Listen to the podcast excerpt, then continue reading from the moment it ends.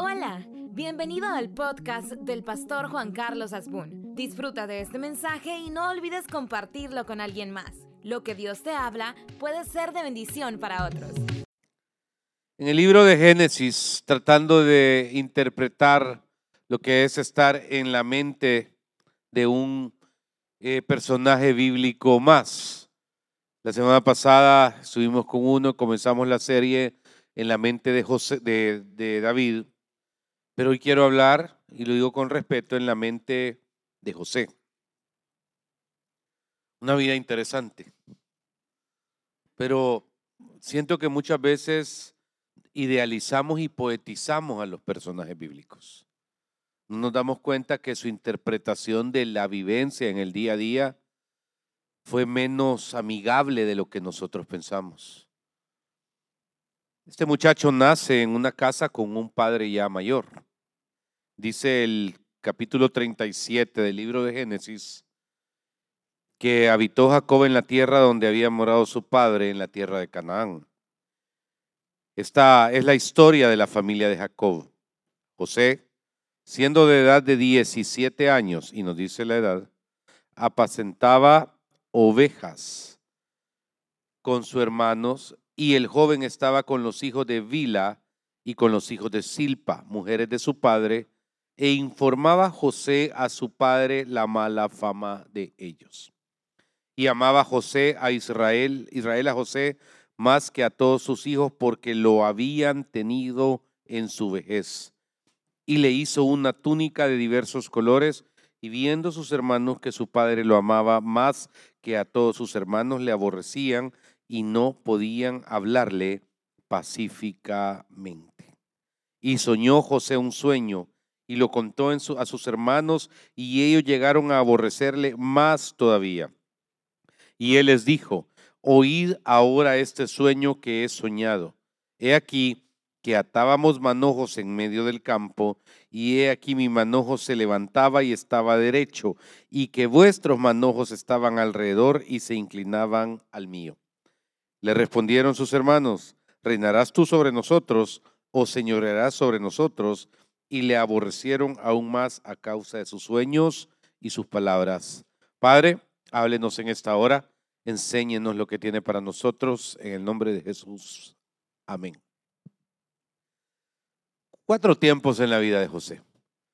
Pero quizá el primero es entender que muchas veces nos familiarizamos con los personajes bíblicos bonitos, pero en la práctica no somos David, somos Goliat. En la práctica no somos Ruth ni Esther, somos Isabel. En la práctica trasladamos de alguna manera nuestra, nuestro cristianismo no ha significado una conversión. Estamos lejos de una conversión. Nuestro cristianismo puede ser simple y sencillamente parte de un estilo de vida maravilloso, hermoso, amigable, pero distante muchas veces a qué? A lo que debería de ser la voluntad de Dios en nuestra vida. Y es aquí donde entran lo que yo le llamo con respeto procesos. Procesos que el ser humano está en su decisión de seguir o de ignorar alrededor de lo que Dios quiere que sea y que haga con su vida. Fíjense que en el caso de José, primero hay un principio importante. Él es un niño amado. Ser un niño amado es necesario. Y por eso nuestra misión es a nuestros hijos y a nuestros jóvenes hacer de ellos personas amadas. Porque no hay nada peor que niños que han crecido. Y, aquí yo me excuso porque si usted me pregunta a mí, yo tuve una infancia súper feliz. Yo tuve, yo tuve, creo yo, que mejor infancia no pude haber tenido. Yo me sentía una persona plena, completa. Entonces, cuando yo encuentro escenas de infancias infelices, créame que lo siento en mi corazón y lloro. Aunque tengo 25 años de oír problemas ajenos, lloro porque digo, ¿cómo es posible que alguien tuvo una infancia infeliz? Para eso tuvo que haber tenido un padre o una madre infeliz que no estuvo dispuesto a darle el primer elemento que se llama felicidad a un hijo. Y aquí veo un padre que dice, el primer punto es, dice, amaba Israel a José más que a todos sus hijos. creo que algo bien importante es el carácter de jamás dejar de ser receptivo del amor de otros. No toda la gente que te dice que te ama en la realidad te va a amar. Ok, tenés que tener claro que un montón no te van a amar, no te aman. Pero si tú, por ejemplo, tuviste una infancia infeliz, es algo que tenés que procesar en Cristo, pero no te puedes dar el lujo de que otros alrededor tuyo la tengan infeliz porque tú la tuviste infeliz. ¿Ok? No puedes. Uno tiene que ponerle un alto a ciertas cosas. Eh, cuando alguien me dice, no, es que yo sufrí, ok, es tu historia. ¿Cuántos años tenés? ¿35, 45, 50? Volver el tiempo atrás, imposible. Chale, no se puede. Pero superarlo y entender de que tenés la capacidad de revertir eso para otros y romper esas maldiciones y esos ciclos es una oportunidad que Dios siempre va a poner en tu vida. Y este muchacho, en medio de las situaciones, se sentía amado. ¿Y qué conlleva el sentirse amado? Conlleva disfrutar ese amor. Dice que el papá le hace una túnica de colores. ¿Sabe lo que significaba una túnica de colores en ese momento. Significaba a dónde se conseguían los tintes, a dónde se conseguían los tonos. Eh, o sea, era algo sumamente elaborado, pero me encanta que el niño hace algo, la luce. En Kemuel, yo creo que las bendiciones se muestran. Siempre les he enseñado de que cuando, por ejemplo, usted tiene, o sea, a mí no hay veces no me gusta, yo digo, qué lindo el reloj, Ah, mire, pastor, sí, fíjese que lo hallé en una ganga y me costó unos 75. A mí no me importa que me digas que te costó unos 75. A mí no me importa que me digas que es una ganga. Vos date el lujo que la gente piense que vale 10 mil dólares. Punto. O sea, me, me, explico, o sea, no tenés por qué vivirle dando explicaciones a nadie. Tenés que aprender a gozar y ser feliz en aquellas cosas donde hay plenitud qué lindo su pelo. Yo, yo le digo a una, a una hermana, qué lindo su pelo. Ay, pastor, fíjate que si fui a un salón y, y hallé a no sé cuánto, no me importa. O sea, no me importa si el misionero de las misioneras de los misioneros te lo hizo gratis. El, punto es que se te ve bonito el tinte. Y, y es donde uno debe aprender a no vivir dando explicaciones por las bendiciones de Dios. Porque la gente crítica siempre va a existir la gente malintencionada siempre va a existir. Lo hagas o no lo hagas. Lo digas o no lo digas. Y entonces yo veo algo que es bien importante para desarrollar los dones, seguridad. Usted tiene que aprender algo que trato como pastor, que a mí me conviene, es que usted desarrolle sus dones espirituales al máximo. Y para que usted desarrolle sus dones espirituales al máximo, yo debo renunciar a dos cosas a dar mensajes que le llenen de inseguridad o a manipularlo. Porque la manipulación en los púlpitos es muy común. Y también el hecho de sentir que usted no sabe dónde está pisando. Usted no sabe a dónde está parado. Cuando uno tiene seguridad, uno sabe manejar mejor sus dones. Porque al final, ¿de qué trata la iglesia? De sus dones y sus carismas. Punto. Eh, me pasó esta semana, me llama alguien, mire, fíjese que soy fulana y soy muy amiga de su amigo que vive en Nicaragua. Ah, fulano, sí. Mire, puede venir al Hotel Intercontinental, pudiera eh, darle unas palabras a la Miss Nicaragua. Y el viernes ahí estaba, el pastor en medio de todo ese montón de muchachas. Y de repente, ahí está el video en redes, vaya a verlo. Y de repente una oración, una plática y después eh, viene una Biblia y se la dio a alguien para que se le entregara. Y, y me dice, y eso fue el viernes, hermano. No fue después del concurso, ¿ok? Fue el viernes. Y, que ella le diga lo que le puse en la dedicatoria en la Biblia de 25 años de Kemuel, que le diga los que vinieron al aniversario, no los que no vinieron. Pero le voy a regalar una, no se preocupe. ¿Me entiende? Eso fue. Y, y, cuán importante, cuán importante, ¿por qué? Porque al menos Dios así funciona conmigo. Si yo algo me siento seguro en mi ministerio, seguro en mi fe, seguro en lo que he creído. Y hay tiempos malos, montones. Y hay tiempos buenos, hay montones también. Pero necesito que usted, si tiene túnica de colores de parte de Dios, no la guarde ni la esconda por miedo a los que le hacen bullying, a los hermanos malos. No, porque igual ya no lo quieren. Úsela, exhíbala, camine con ella y enséñele a sus hijos a eso también. ¿Está aquí, iglesia? Número dos. Resulta que obviamente las bendiciones traen envidias. Hace mucho usted debió haber aprendido eso.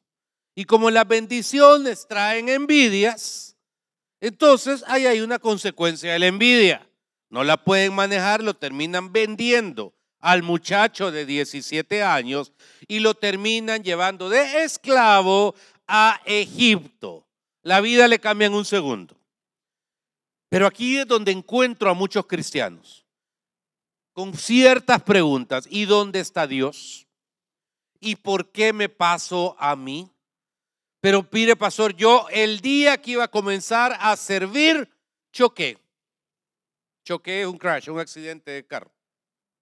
El día que comencé a diezmar, me asaltaron y me quebraron el vidrio del carro. Yo he escuchado esas cosas. Mire, pastor, tenía tres meses de no ir a la iglesia. El día que decidí ir, un pleito en mi casa. Y siempre es como cuestionar por qué Dios no aparece cuando teóricamente debe aparecer como un superhéroe de Marvel a ponerse delante del problema y de, de lo que yo soy para defenderme. Complicado. Y aquí quiero hablarle de dos o tres cosas que son importantes. Porque yo no veo a José, y es una cualidad que yo veo en el muchacho, tiene toda la posibilidad de renegar de Dios, tiene toda la posibilidad de ofenderse, de, olvidar a Dios, porque diría, hey, si yo era feliz en mi casa y me traen de esclavo, me vendieron, no me informaron que tenía precio, y termino en la casa de un tipo que se llama Potifar, y termino trabajando para él y haciendo su vida, y no tengo derecho a nada, entonces cualquiera dice, cerremos la Biblia porque Dios no está conmigo, porque Dios tiene otros hijos preferidos o cualquier otra cosa. Hay principios bíblicos que yo le llamo flexibles y principios bíblicos que yo le llamo pétreos. ¿Y cuál es un principio bíblico pétreo? Le doy un ejemplo. Todas estas crisis existenciales que le narro, yo las he pasado. Pero las he pasado adentro de la iglesia. Prefiero hacerle berrinche a Dios aquí adentro que allá afuera. Prefiero sentir que Dios no está conmigo porque siendo el mejor trabajador me quitaron el trabajo aquí adentro que allá afuera. Siento eh, preferible saber de que no entiendo por qué estoy enfermo y por qué tengo una condición de salud complicada aquí adentro que allá afuera. Porque esta, este, este pensamiento espiritual pétreo me lo asignó mi mamá. No hay domingo que no te vayas a congregar. Y, y créame, estimado, le tengo pavor. Y aquí está Dilia que conoce a mi mamá a la perfección. Le tengo pavor al hecho de sentir que aquellas palabras que mi madre me sembró de pequeño, las voy a ignorar. Mami, tenés 25 colones, le decía yo, para ir al cine. Mañana, hoy en la, ¿qué vas a ir a ver? Ah, tal, al cine colonial. Hoy es casino, antes era cine. Ah, sí, hijo, con gusto. Eran unos billetes de 25 colones, que así, que tenían a Cristóbal Colón en celeste, como que era así eh, la, la dol de aquella que, con las que juegan mis hijas ahora. Y me acuerdo que esa señora saca el billete de 25 y me brillaron los ojos. Y cuando lo iba a agarrar, te lo doy si vas a la iglesia conmigo mañana, me dijo. Esa sí era negociadora. ¿Cómo así? Eso es chantaje, no sé qué es, pero te lo doy si vas a la iglesia conmigo mañana. Hecho, le dije, ¡pum! ¿Y a dónde cree que estaba el domingo? En la iglesia. Claro, el poder de aquellos pensamientos pétreos espirituales, no negocia, aquí adentro, aquí adentro. Pero de repente pasan cosas interesantes, porque en la mente de José encuentro de que él está seguro y convencido de que Dios lo está respaldando, aunque sea para otros y no para Él, porque esa es otra regla.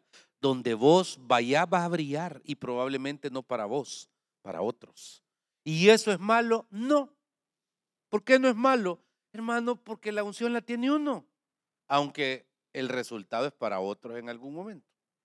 Y dice la narrativa bíblica que de repente José llegó a la casa de un don que se llamaba Potifar.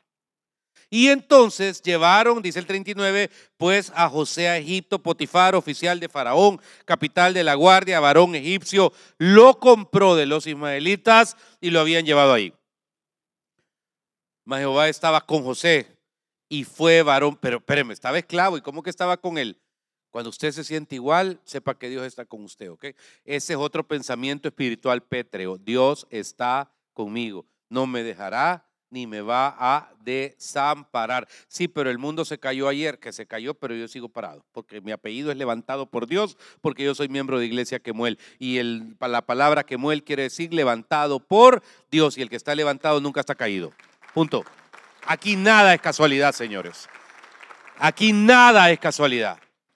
Por eso la iglesia no se llama eh, el, lamento, la, no, la consolación. No, no, no, no, no, no, no, no. Aquí no.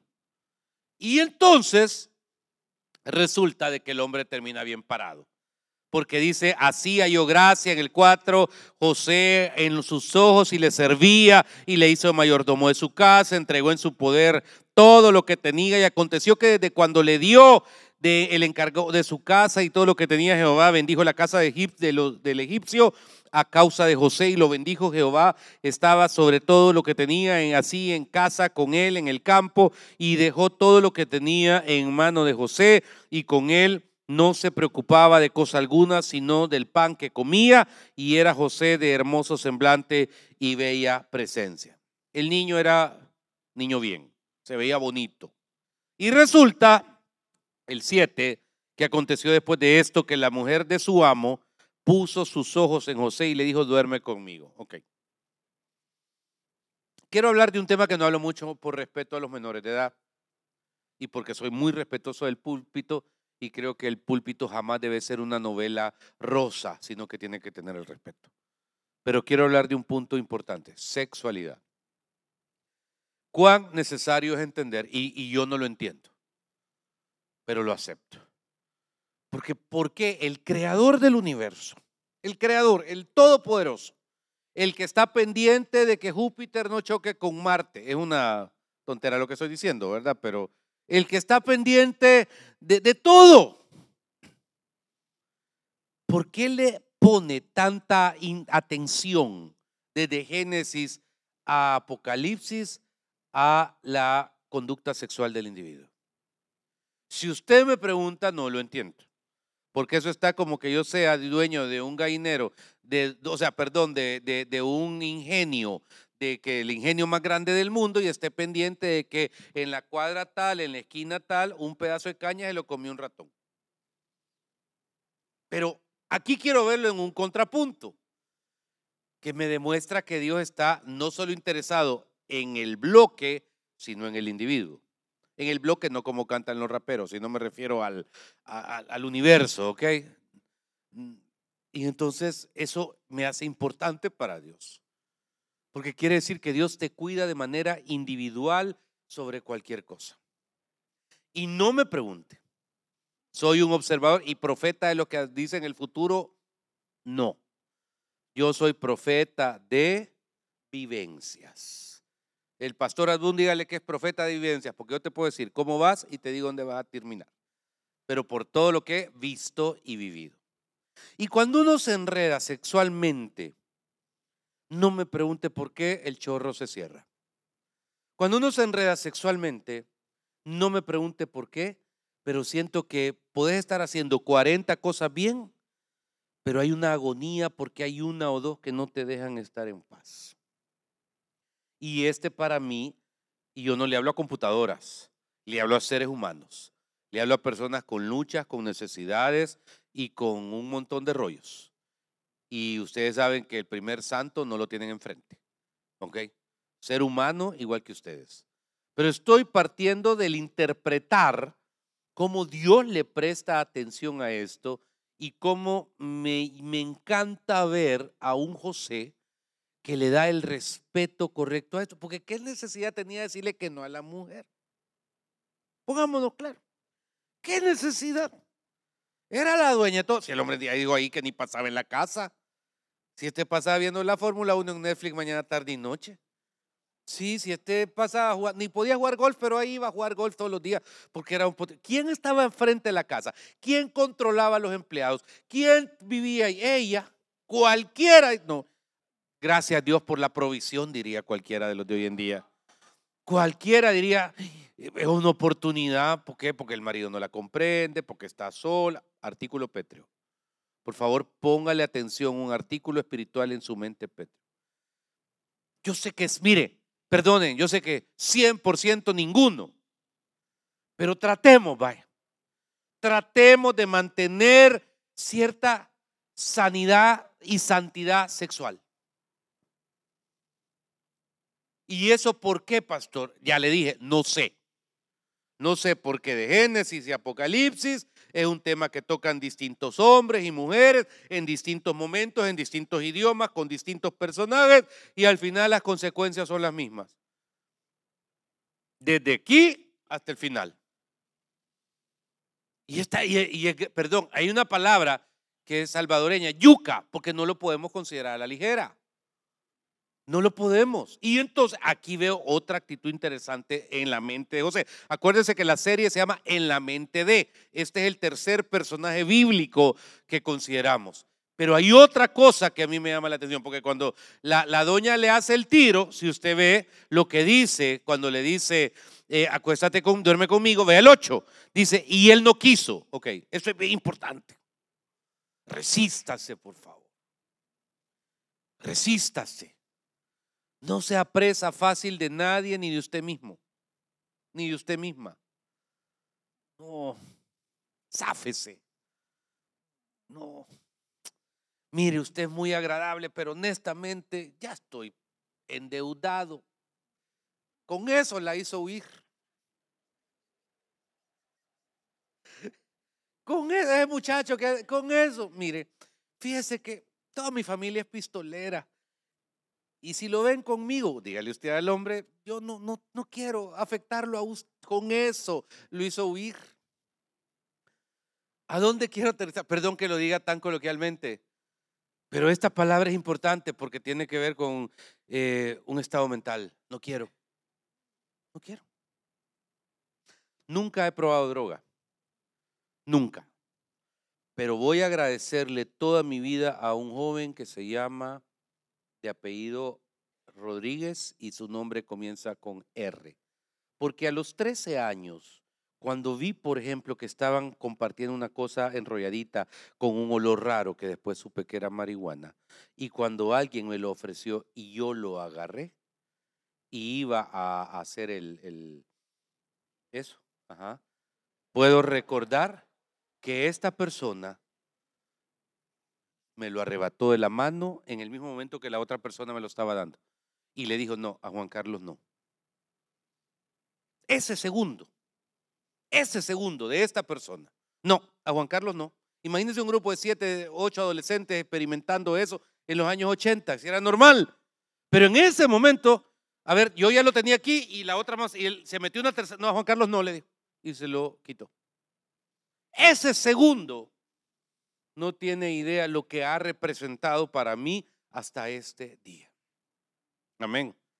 Y entonces, esta palabra, no quiero, porque usted no puede ser víctima de no ponerle límites a su vida. Y otra cosa, una palabra que rescato que dice aquí, mire, porque él dice, la, la, la, acostémonos, no, no quiero, tará, tará, y luego le dice, vea, vea esto, y dijo a la mujer de su amo, he aquí que mi Señor no se preocupa conmigo de lo que hay en la casa y ha puesto en mi mano todo lo que tiene. No hay otro mayor que yo en esta casa y ninguna casa, cosa me ha reservado sino a ti, por cuanto tú eres su mujer. ¿Cómo pues haría yo ese tan grande mal y pecaría contra Dios? Ok, menciona a Dios como un primer punto, pero le voy a dar otro, lealtad.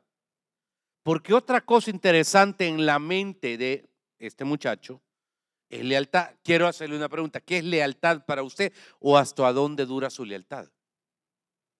¿Hasta dónde? ¿Cuál es la lealtad que se puede tener?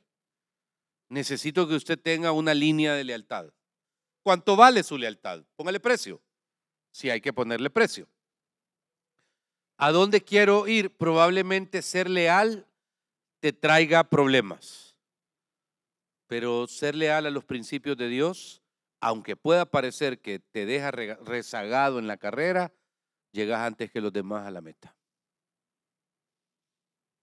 ¿Está aquí, iglesia? Ok. La lealtad es importantísima. La deslealtad es algo que duele, es algo que daña, es algo que hiere. Pero sobre todo se trata de que entendas cuáles son tus principios. Porque dice, no, no te puedo tocar. ¿Por qué? Porque sos la mujer de mi jefe el que me ha entregado todo esto, hombre, el que me ha dado control. Yo antes era esclavo, sigo esclavo, lo que fuera, y aquel jugando golf. Pero no te puedo, no puedo, no debo. Y porque, sobre todo, porque le temo a Dios. La iglesia no debe ser iglesia el día domingo. La iglesia tenemos que buscar en nuestra humanidad y nuestra vida normal tratar de tener un poquito más. Y yo le invito que si usted sabe que está pateando dos o tres cables, que trate, que se esfuerce, porque ahí está la palabra, mire, no quiso. De, dejar de patear uno. Usted sabe que si eso no le agrada a Dios, mire, en serio, no hay nada más rico que irse a dormir tranquilo sabiendo que ese día pecó menos, que ese día no visitó el lugar que usted sabe que es, una, que es común visitar. irte a dormir sabiendo que ese día estás limpio, que ese día estás detox. No hay nada mejor que dar decisiones para que puedas avanzar. Un día a la vez. Un día a la vez. Pero bueno, ¿y esto qué trajo consecuencia? Que un montón de ángeles vinieron a decir, qué bendito es. No, se fue al bote otra vez, iglesia. Se fue por segunda vez. Este era cliente, eh, sí, frecuente. Y de repente, aquí es donde, para mí es la historia de mi vida. Ups and downs, ups and downs. Lo bueno es que al final, esos ups and downs es, subida, porque no es bajada, sino que ahí voy, pero llego. Y cuando veo esta porción necesaria, importante, quiero aterrizar en un momento porque ya llegó. Porque la palabra de Dios se cumple. Termina Dios, porque hay veces usted debe soltar. Diga en voz alta, soltar. Ok, soltar es cuando yo no puedo. Señor, voy a dejar de insistir en esto. Dale vos, si querés. Y si no, no es mío. Le cae la llamada de la cárcel. Mira, ahí está un tal José, sí. Fíjate que Faraón quiere hablar con él. ¿Y eso? Fíjate que ha estado con dos sueños raros. Y aquí uno de los que está aquí, el copero, que dice que fue compañero de celda de él, y quiere hablar con él de la nada. Deja que Dios te sorprenda. ¿Sabe qué pasa con, el problema de quienes son bankers y no dreamers? Porque yo, yo sí creo de todo corazón que en mi corazón hay una cultura dreamer más que de banker. Y, y el día que alguien me la quiera matar, yo lo aparto de mi vida. Porque he visto la mano de Dios a través de ver su voluntad, pastor. Pero ¿a qué se refiere con dreamer y banker? dos pensamientos, que uno es banquero cerebral o un dreamer, un soñador. Yo no sé si a usted le gusta aquellos pastores que son empresarios, que piensan que dos más dos son cuatro. Yo a estas alturas le puedo decir que, como le dije que el día, para mí uno más tres es cuatro, dos más dos es cuatro, siete menos tres es cuatro, ocho menos cuatro es cuatro y cuatro por uno es cuatro. Es la misma mica. Pero he tratado de todo corazón de enseñarle a usted que le crea a Dios y para que usted le crea a Dios, debe de dejar de ver resultados humanos y también ver resultados espirituales, porque los resultados espirituales van a hacer que a usted se le abra un panorama 360. Y está hablando con el hombre más práctico que usted ha podido conocer. ¿Ok? Que si hay frijoles sin tortilla, es feliz comerse los frijoles sin tortilla. Y si hay caviar con magret de canar, estoy dispuesto a disfrutar el magret de canar y darme gusto con eso. Punto. Necesario. Ahí venden uno bien rico enfrente, por cierto, porque quiere ver al pastor. No, hoy no, porque tengo vela y después tengo boda. Entonces otro domingo. Pero bueno, volviendo al punto, ¿dónde quiero aterrizar? En el hecho de que José, cuando hay impotencia, es una oportunidad para que Dios se glorifique. Y lo saca de la cárcel. Pero aquí no ha terminado la historia. ¿No ha venido el pianista? No, tenemos tiempo todavía. Entonces, no ha terminado la historia. Porque en la mente de José es, ve, estaba en la cárcel ayer, hoy estoy aquí con Faraón. Ya me rasuraron, ya no me llamo Chepe, me llamo Joe, ya José. Eh, ya le dieron algún par de trajes de su talla. ¿Para qué hable ahí bien? Y entonces, aquí es donde quizás lo más importante y no quiero un mal chiste que arruine el mensaje. Pero los malos momentos José los había encapsulado. ¿Ok? Y la vida, póngame atención a esto, por favor. Véame los ojos para que no diga que nunca me vio decirlo. La vida te va a poner, si haces lo correcto, en la palma de tu mano aquellos que te despreciaron. La vida te va a poner aquí, mira, en la palma de tu mano aquellos que te quisieron ver partida, acabado, que dijeron ya para este no hay salvación, pero están equivocados. Pero que la vida te los va a poner, la vida. Y entonces resulta que un día hay hambre en Canaán. Y resulta que entonces, cuando menos siente, eh, terminan los hermanos tomando una decisión. Que tengo una pregunta a José. Si un día voy al cielo, le voy a preguntar a José, ¿por qué no fuiste a buscar a tu papá? Porque ya tenías medio poder, ya hubieras mandado un par de helicópteros a Canaán, unas cinco blindadas, y preguntar, ¿dónde vive, dónde vive Jacob? Ah, ya en la esquina, a la vuelta, en el apartamento 18. Pues, porque lo amaba, pues. Pero por algún motivo, José tenía esa personalidad que encapsuló todo. Nunca lo fue a buscar. No sé si un día los hubiera ido a buscar. Pero él ya hablaba egipcio, no sé si el egipcio actual, la piedra de Rosetta nos da alguna luz sobre el lenguaje y la egiptología, eh, ya se vestía como, como egipcio, ya estaban en la escuela americana de Egipto sus hijos, o sea, él no tenía nada que ver ya con Canaán. Pero aparecen unos personajes y dice, viendo Jacob que en Egipto había alimentos, dijo a sus hijos, ¿por qué os estáis mirando? Y dijo, he aquí he oído que hoy que hay víveres en Egipto, descended allá, comprad de ahí para nosotros, para que podamos vivir y no muramos. Bueno, ellos van y dice el 6, y José era el Señor de la tierra, quien le vendía a todo su pueblo de la tierra y llegaron los hermanos de José y se inclinaron el rostro a tierra. Y José cuando vio a sus hermanos les conoció, más hizo que como que nunca les conocía y les habló ásperamente y les dijo, ¿de dónde habéis venido? Y ellos respondieron de la tierra de Canaán para comprar alimento. José pues conoció a sus hermanos, pero ellos no le conocieron. Entonces se acordó José de los sueños que había tenido acerca de ellos y le dijo, espías sois para ver el descubierto del país que habéis venido, atrás Ellos le respondieron, no, Señor nuestro, sino que tus siervos han venido a comprar alimentos. Todos nosotros somos hijos de un varón, somos hombres honrados. Tus siervos nunca fueron espías. Pero José les dijo, no, para ver lo descubierto del país habéis venido.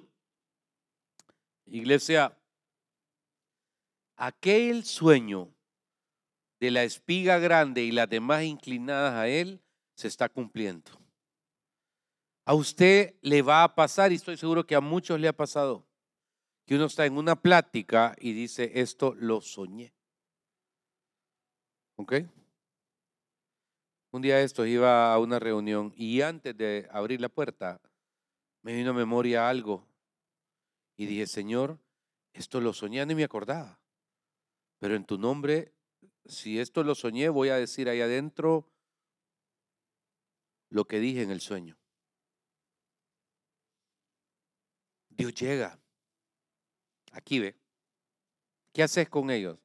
Podridos, mentirosos, pudranse. No. Porque lo tenía tan encapsulado que cuando vamos a qué versículo, hermana Katy? 45, él hace una trampa les dice a todos los seguridad, háganme un favor, si denle, en el grano, meta, pero ¿saben qué? Tengo una micopita ahí, eh, que traje de Italia. Eh, métansela, por favor, ahí en, el, en, la, en la lonchera. Vienen con la Capo ¿verdad? Y pum, se la ponen ahí. Y se van. Al rato los manda a traer. Ustedes son unos ladrones. ¿Por qué? Porque aquí no está mi copa Capo di Monti. ¿Y a dónde está? Estoy inventando, pues, un nombre de una Existe en Italia, obviamente, una cerámica maravillosa y, hay de todo, cristalería, etc. Entonces sáquenla y sacan aquellos el grano y ploc, cae la Capodimonte. Y de repente es como, Ya los tengo. Aquí te voy a dar un consejo muy personal. Cuídate de andarle haciendo trampas a los que fueron tramposos con vos. Ya le fue mal, te tocaron. Cuídate. Cuídate de andar deseando que le... O sea, desear todos deseamos, seamos, seamos honestos. No nos alegra que le vaya bien aquel que nos ha dañado. ¿Y qué tal eh, tu enemigo? Ah, se sacó la lotería ayer. Ah, gloria a Dios, qué bendición. No, no, seamos honestos. No soportamos que aquel que nos ha dañado le vaya bien. Y vos en el book, book, book, book, y pasa aquel ingrato como en 400 blindadas. No. Pero el sentimiento es una cosa, pero cuídate de cumplir alguna acción. No te toca a vos. Dice Jehová, la venganza es mía. Y entonces resulta que es hermoso darme cuenta en este especial minuto de la narración bíblica cómo José no aguanta. Y dice el versículo 1 del capítulo 45, no podía ya José contenerse delante de todos los que estaban al lado suyo y clamó, hacer salir de mi presencia a todos. Esto es importante. Le explico por qué para mí es importante. Porque la elegancia lo es todo. En un sentido de dignidad. Usted tiene que ser digno.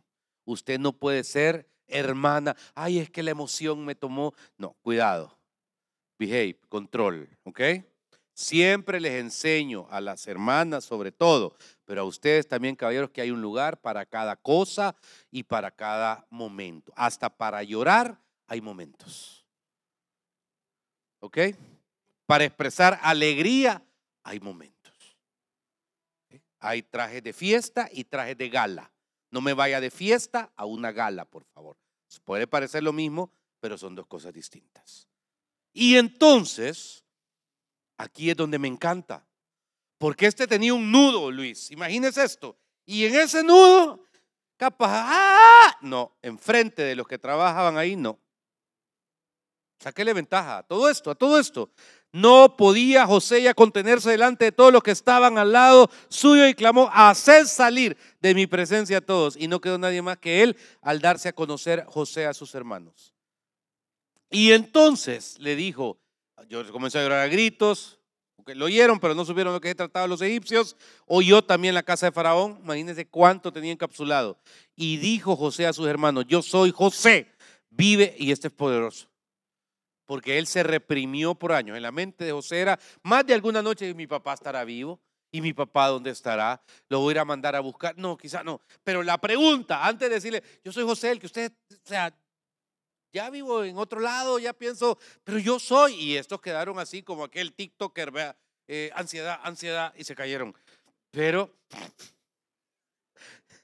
pero, es bueno ese TikToker, es magnífico. Pero, pero, la pregunta es, ¿y mi padre aún vive? Y de ahí la historia usted ya se la sabe, lo mandaron a traer y Dios lo redimió. Quizá, solo me atrevo a decir algo porque ya el tiempo nos comió. Quizá los malos y, y complicados y difíciles momentos de su vida en el mundo espiritual tienen un propósito que usted no entiende. Y quizá un día usted entienda por qué las cosas de su vida y lejos de renegar o reclamar, le va a agradecer a Dios. Porque a través de eso, no solo usted creció espiritualmente, sino que fue de bendición para otros. Vamos a orar. Bendito Dios. Gracias Señor. Que esta mañana, esta palabra, Aleluya, Dios. Aleluya. Sea palabra que nos enseñe, que nos dé respuesta. Padre, gracias Dios. Sea la bendición de Abraham, de Isaac y de Jacob y de José sobre todos tus hijos y tus hijas, Señor. Gracias, Señor. Espíritu de Dios no sé en qué etapa de la vida de José estamos algunos, pero en la mente de José hay mucho que aprender, Señor. Gracias. Bendito seas, Señor. Háblenos por medio de su palabra siempre. Y hoy, al entregar esta palabra y ponerla en el corazón de cada uno de sus hijos, también hago un llamado inevitable. Preguntar si entre nosotros hay alguien que no te ha recibido como su Salvador personal. Y si es así, ahí donde está, le invito a que pueda decirle, Señor Jesús, hoy te acepto como mi único y suficiente Salvador personal. Te recibo como mi Señor.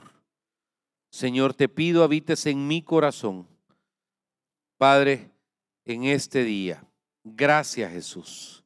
Reconozco la cruz como el lugar donde alcanzo perdón de pecados, salvación y vida eterna. Entra en mi corazón y dame esa salvación preciosa, perfecta y por fe. En tu nombre santo, Dios. Amén y amén. Gracias por ser parte de este podcast. Si este mensaje te gustó, lo puedes compartir en tus redes sociales y suscribirte. Dios te bendiga.